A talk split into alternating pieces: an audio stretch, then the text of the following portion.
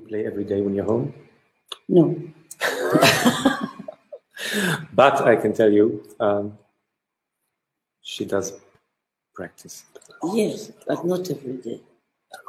Yes, lately. When More I than a have lot. You to, cannot imagine. if I am really in panic, because I am sometimes, like I was these days, Hmm. then I practice a lot. I try.